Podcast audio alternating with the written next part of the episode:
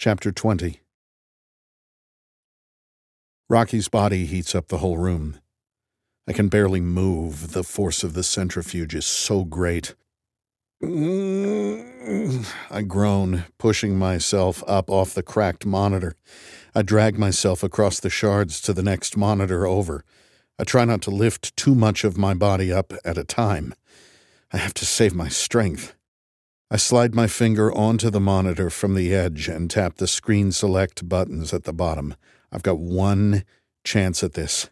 I remember the navigation controls. The manual control section has a button to zero out all rotation. That's mighty tempting right now, but I can't risk it. The fuel bay is wide open. I've jettisoned a couple of pods, and I have no idea what other damage may have been done. The last thing I want to do is fire up any spin drives even the little ones that do attitude control. I bring up the centrifuge screen. It blinks red and white, still angry about the excessive tumble the ship is undergoing. With effort, I dismiss the warning, then enter into manual mode. There are a bunch of, hey, don't do this kind of dialogues, but I dismiss them all. Soon I have direct control over the cable spools. I set them spinning at max speed. The room spins and tilts in weird ways. My inner ears and my eyes are not enjoying the discrepancy. I know it's because the two halves of the ship are separating, and that has nasty effects on the forces I feel here in the control room, but logic doesn't do any good in this situation. I turn my head and vomit on the wall. After a few seconds, the force reduces dramatically. Much more manageable now. Less than 1G, actually. All thanks to the magic of centrifuge math. The force you feel in a centrifuge is inverse to the square of the radius. By spooling out the cables, I made the radius go from 20 meters, half the length of the ship, to 75 meters, distance from the control room to the center of mass with full cable extension. I don't know how much force I was dealing with before, but now it's one fourteenth as much as it was. I'm still pinned against the monitor, though not nearly as hard. I estimate about half a G. I can breathe again. Everything feels upside down. I used the centrifuge in manual mode so it did exactly what I told it to do and nothing else. It extended the cables. It did not rotate the crew compartment to face inward. The centrifuge pushes everything toward the nose of the crew compartment.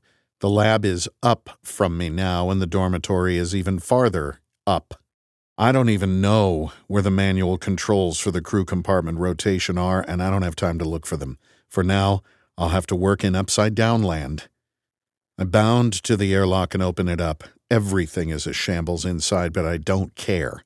I untangle the wadded up EVA suit and detach the gloves. I put them on. Back in the control room, I stand on the consoles. The control panels are down now. I hope I'm not damaging things too much. I position myself over Rocky's body, grab both sides of his carapace with my gloved hands, and lift. Good God! I put him back down. If I try to move him like that, I'll throw out my back. But I did lift him, however briefly. It felt like 200 pounds. Thank God we're in one half gravity. He'd weigh 400 pounds at full gravity. I'll need more than my hands to lift him. I throw off the gloves, bounce back to the airlock, and fling items aside until I find the safety tethers. I wrap two tethers under Rocky's carapace and loop them over my shoulders. I burn my arms in several places during the process, but I'll deal with that later. I clip each tether to itself under my armpits. This won't be comfortable, and it definitely won't look cool but my hands will be free and I'll be lifting with my legs. I reach through the hatchway to the lab with both hands and get a hold of the closest rung of the ladder. It's slow going at first. There's no ladder in the control room. Why would there be? No one thought it would be upside down. My shoulders scream in pain. This is not a well designed backpack with a properly distributed load. It's 200 pounds of alien held up by two thin straps digging into my collarbones and I just have to hope the melting point of the nylon tethers is higher than Rocky's body temperature. I grunt and grimace one rung at a time until I get my feet into the lab. I use the edge of the hatchway to brace my feet and pull Rocky up with the straps. The lab is a disaster. Everything is in piles all over the ceiling. Only the table and chairs remain on the floor above me. They're bolted to the floor, and thankfully, most of the more delicate equipment is bolted to them. However, that delicate off the shelf lab equipment wasn't designed to be rattled around like popcorn and subjected to six or seven G's. I wonder how many things are hopelessly broken. The gravity is less up here. I'm closer to the center of the centrifuge. The higher I get, the easier things will be. I kick lab supplies and equipment out of my way and drag Rocky to the dormitory hatchway. I repeat the painful process I just did a moment ago. The force is less, but it's still hurts. Again, I use the hatchway as a bracing point to pull Rocky into the room. My little section of the dormitory barely fits us both. Rocky's section is a mess, just like the lab. His workbench wasn't bolted in place, so it's on the ceiling now. I drag him across the ceiling and I get up on my bunk. It has swiveled completely around thanks to its rocking pivot mounting. It's a handy platform for reaching the airlock between my zone and Rocky's. The airlock door sits open on my side. He used it to come save me. Man, why did you do that? I grouse. He could have let me die. He should have, really. He could handle the centripetal force no problem. He could have taken his time, whipped up an invention, and used it to get back control of this ship. Yeah, I know, he's a good guy and he saved my life, but this isn't about us. He has a planet to save. Why risk his life and his whole mission for me? The airlock door doesn't reach the ceiling, so I'll have to play the floor is lava to get in. I hop into the airlock from my bunk and then use the straps to pull Rocky in with me. I start to climb back out, and that's when I see the airlock control panel. Or rather, I see the destroyed box that was once the airlock control panel. Oh, come on! I yell. Both sides of the airlock had control panels, so either Rocky or I could operate it as needed but now mine are ruined, probably smacked by some debris flying around during the chaos. I have to get him back into his environment, but how? I have an idea. It's not a good idea. There's an emergency valve in the airlock chamber itself that can let air in from Rocky's side. It's there to cover a very specific edge case. There's no way I can ever enter Rocky's area of the ship. I certainly can't handle his environment, and my EVA suit would be crushed like a grape. But Rocky can come into my area with his homemade ball spacesuit thing, so just to be extra safe, just in case there was an emergency while Rocky was in his ball in the airlock, there's a relief valve that will let the air from his side vent in. It's a large iron lever, so it can be manipulated with the magnets Rocky carries with him while in the ball. I look at the lever in the airlock. I glance at the airlock's door to my compartment and its spinning wheel lock. I look back to the lever, then back to the door. I coil my muscles and mentally count to three. I pull the lever and leap toward my compartment. Blazing hot ammonia floods the airlock and dormitory. I slam the airlock door behind me and spin the wheel lock. I hear hissing on the other side, but I don't see anything. I might never see anything again. My eyes burn like they're on fire. My lungs feel like a hundred knives are having a dance off. My skin is numb all along my left side, and my nose? Forget it. The smell is so overpowering, my sense of smell just gives up. My throat completely closes off. My body wants nothing to do with the ammonia. Come, I wheeze. Come, pew, dirt. I want to die. Pain is everywhere. I climb into my bunk. Help! I wheeze. Multiple injuries, says the computer. Excessive eye mucus, blood around the mouth, second degree burns, breathing distress. Triage result intubate. The mechanical arms, which thankfully don't seem to have any problem with being upside down, grab me and something is shoved violently down my throat. I feel a poke on my good arm. IV fluids and sedation, the computer reports, and then I'm out like a light. I wake up covered in medical equipment and pain. There's an oxygen mask on my face. My right arm has an IV, and my left arm is bandaged from wrist to shoulder. It hurts like heck. Everything else hurts too, especially my eyes. But at least I can see. That's good. Computer, I say with a raspy voice. How long have I been asleep? Unconsciousness lasted six hours, 17 minutes. I take a deep breath. My lungs feel like they're coated in tar. Probably phlegm or some other gunk. I look over to Rocky's area. He's right where I left him in the airlock. How can I tell if an Eridian is dead? When Rocky sleeps, all movement stops, but that's also presumably what happens when an Eridian dies. I spot a pulse ox monitor on my right index finger. Compute.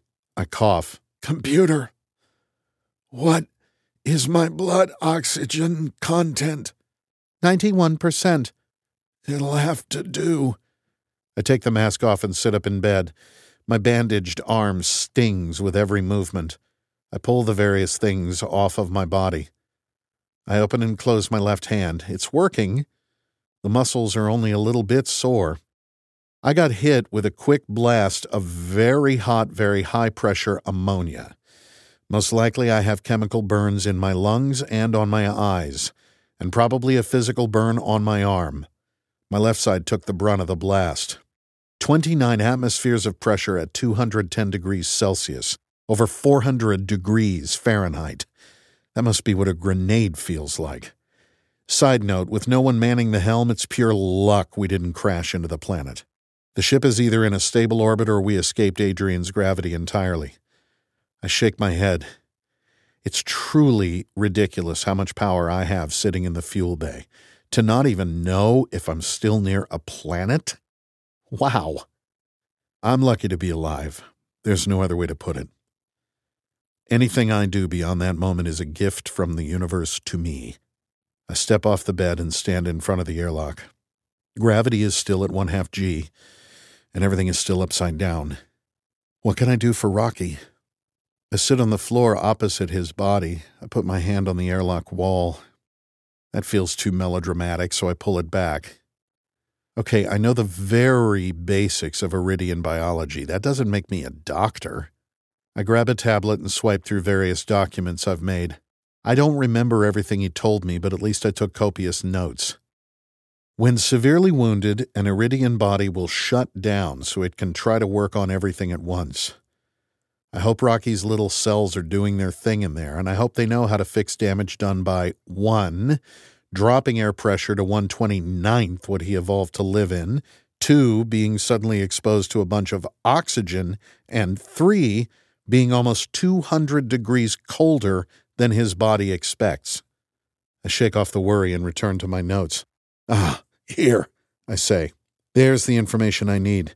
Those capillaries in his carapace radiator are made of deoxidized metal alloys. The ambient circulatory system pumps his mercury based blood through those vessels and air passes over them. In Erid's oxygen free atmosphere, this makes perfect sense. In ours, it makes a perfect tinderbox. A bunch of oxygen just passed over very hot metal pipes no thicker than a human hair. They burned. That's the smoke I saw coming out of Rocky's vents. His radiator was literally on fire. Jesus! The whole organ must be completely full of soot and other combustion products, and the capillaries will be coated in oxides, which ruin heat conductivity. Heck, oxides are insulators, the worst possible outcome. Okay, if he's dead, he's dead. I can't do any further harm, but if he's alive, I have to help. There's no reason not to try. But what do I do? So many pressures, so many temperatures, so many air mixtures. I have to keep track of them all my own environment, Rocky's environment, and now the Adrian Astrophage breeding ground environment, too. But first, gravity. I'm sick of living in the Poseidon adventure. Time to right this ship. I make my way back down to the control room. The center panel is ruined, but the others work fine. And they're interchangeable anyway. I'll mount a replacement in the middle when I have time. I bring up the centrifuge screen and poke around at the controls a bit. I finally find the manual controls for the crew compartment rotation. They were buried pretty deep in the options. I'm glad I didn't try to find them during the crisis. I order the crew compartment to rotate very, very slowly. I set the rate at one degree per second. It takes three minutes to turn around, and I hear a lot of thunks, clunks, and crashes from the lab. I don't care about any of that. I just want to make sure Rocky doesn't get further injured.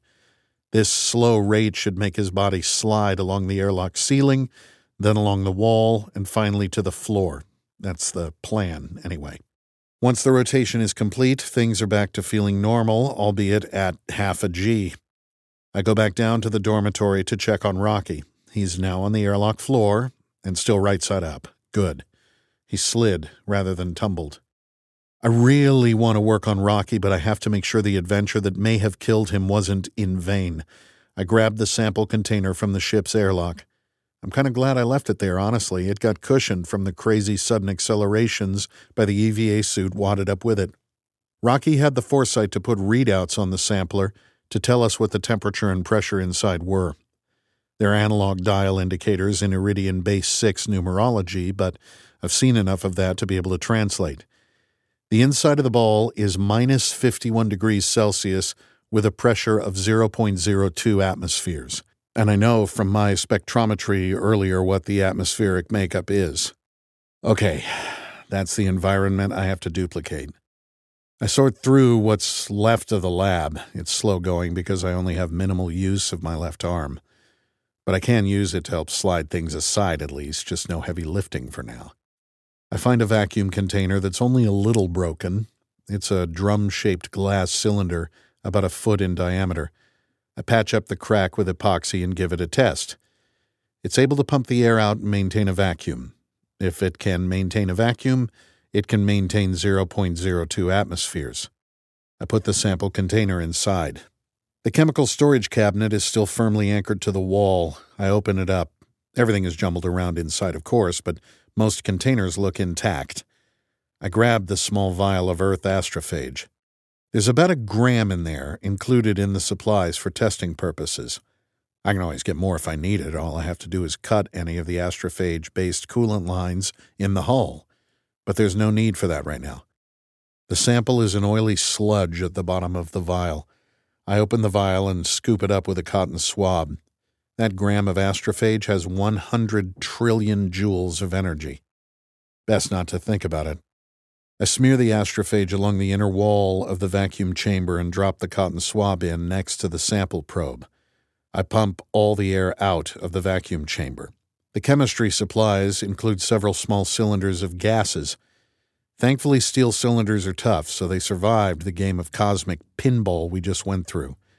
I add gases into the vacuum chamber one at a time through the infeed valve. I want to replicate Adrian's atmosphere. I pump in carbon dioxide, methane, and even argon. I don't imagine the argon will matter. It's a noble gas, so it shouldn't react with stuff, but that's what I used to think about xenon, and that turned out to be wrong. I don't have any way to chill the air in there to minus 50 degrees, so I'll just have to hope whatever the life inside can handle Earth room temperature. I hear a click just as I finish putting the argon in. It's the sampler.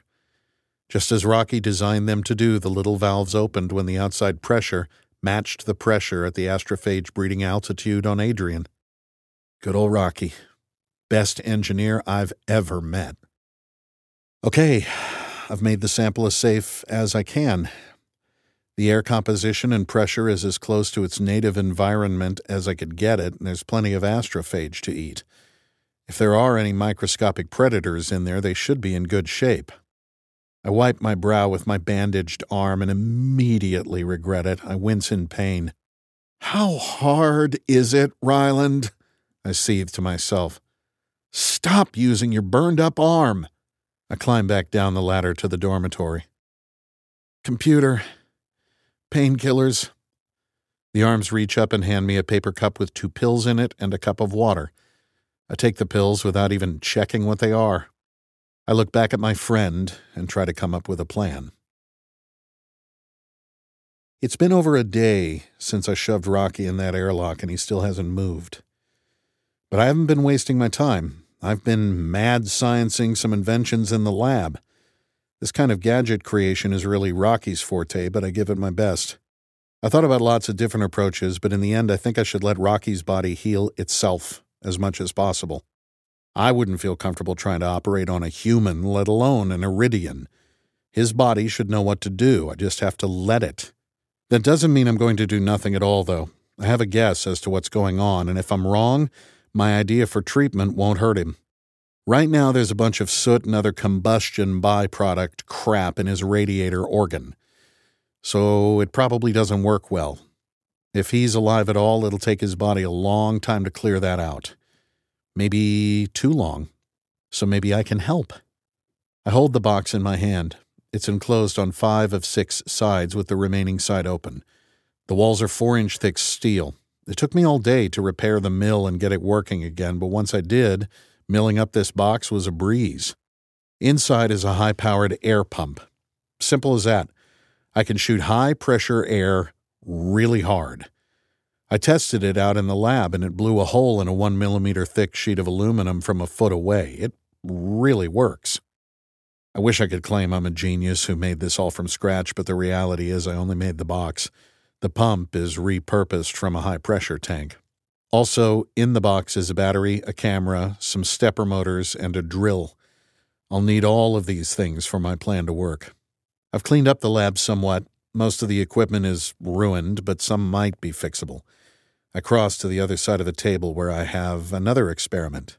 I have a little chip of xenonite, some chaff left over from when we made 200,000 chain links.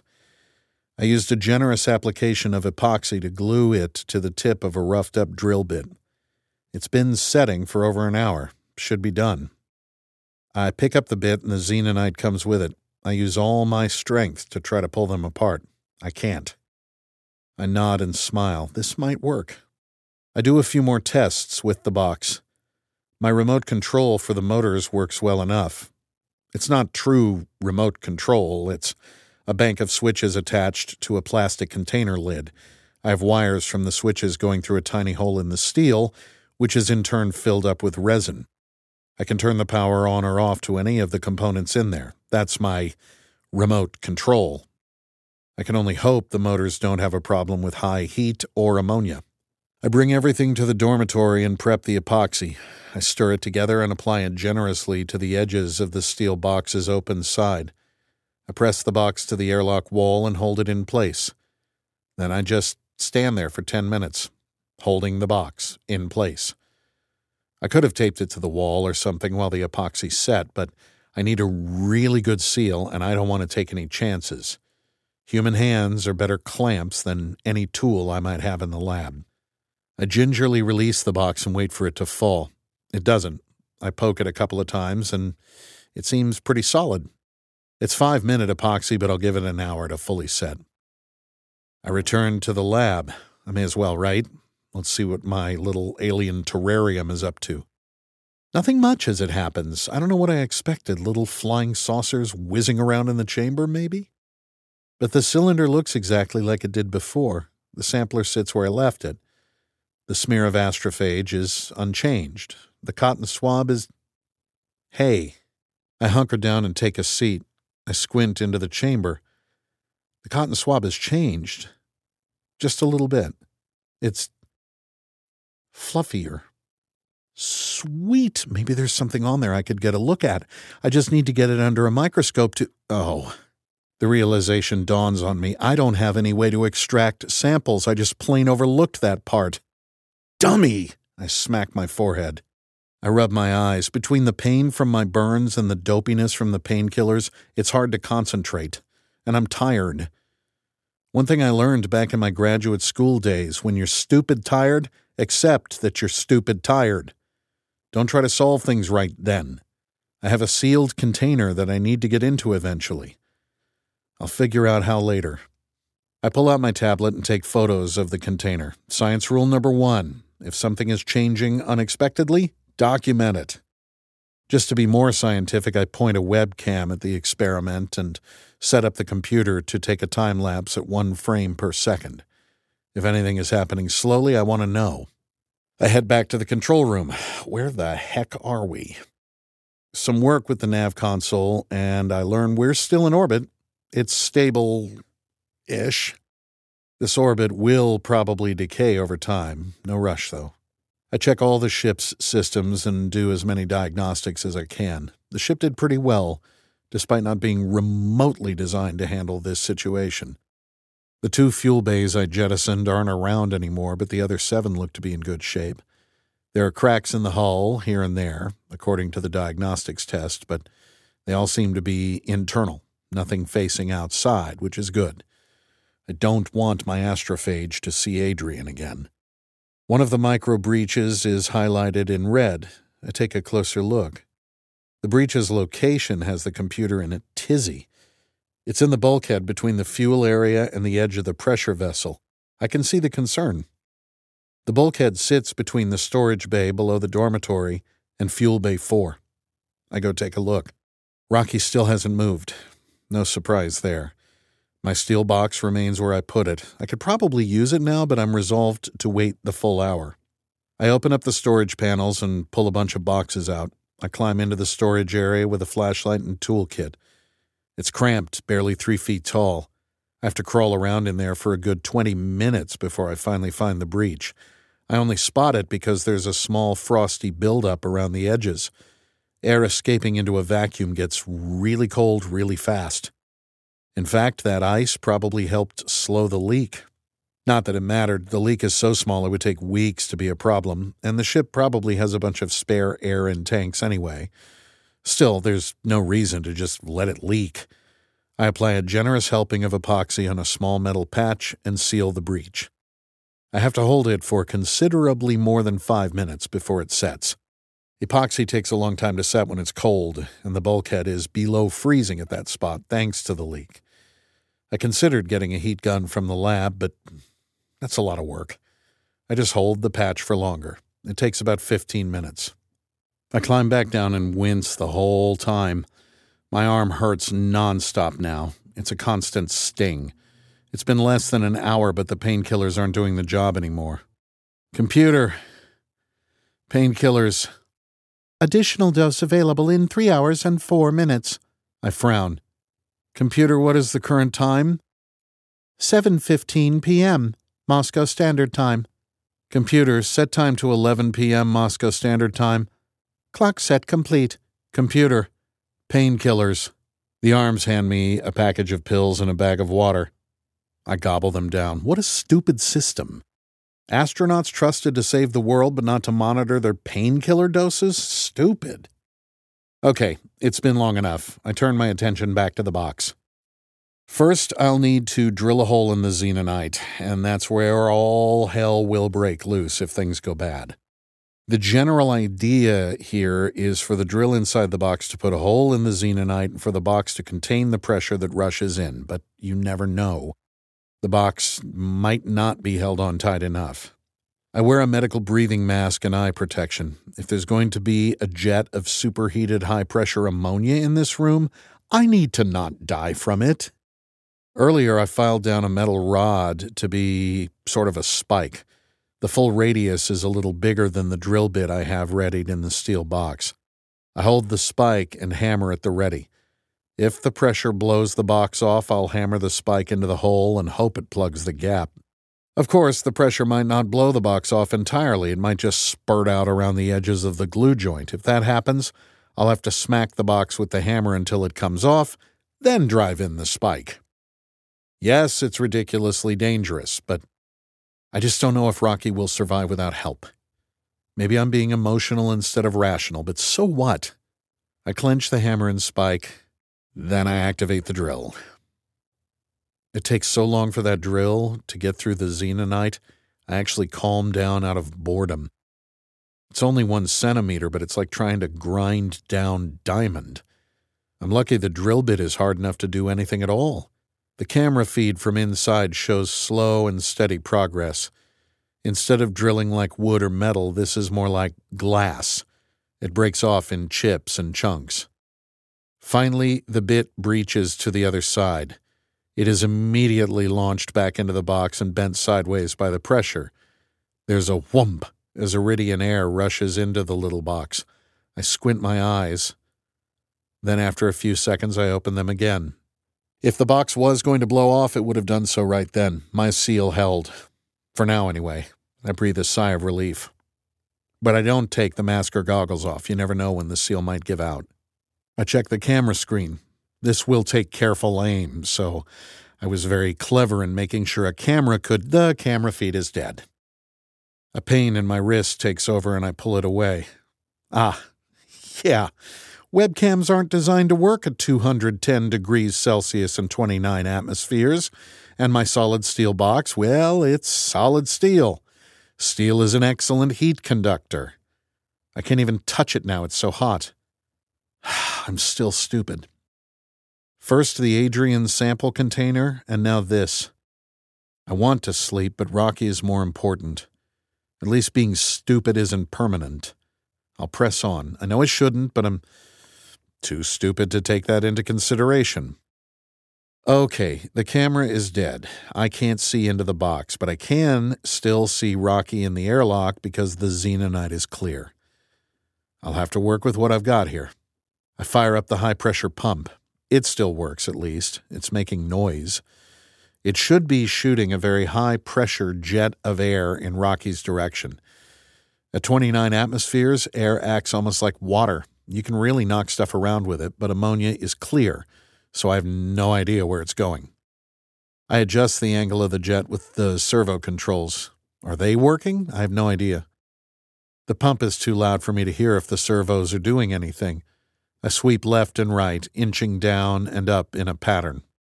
Finally, I spot something. One of the levers in the airlock wiggles a bit. I zero in on it. It gets pushed back several inches. Gotcha, I say. Now I know where it's pointed. I do some guesswork and aim for Rocky's carapace vents. Nothing happens, so I do a grid search back and forth, up and down, until I get a result. And oh, what a result it is! I hit the sweet spot. All of a sudden, Rocky's carapace vents belch out black smoke. The nasty dust and debris that built up when he was on fire.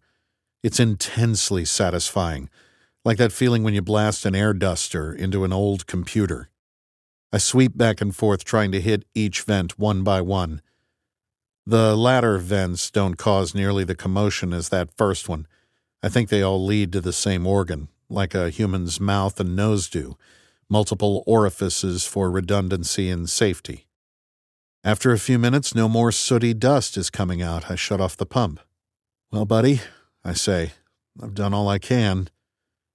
I just hope you can do the rest. I spend the rest of the day working on a secondary and tertiary containment box. I glue them in place over my device. The Eridian Air will have to breach three seals to get into my compartment now. That will have to do.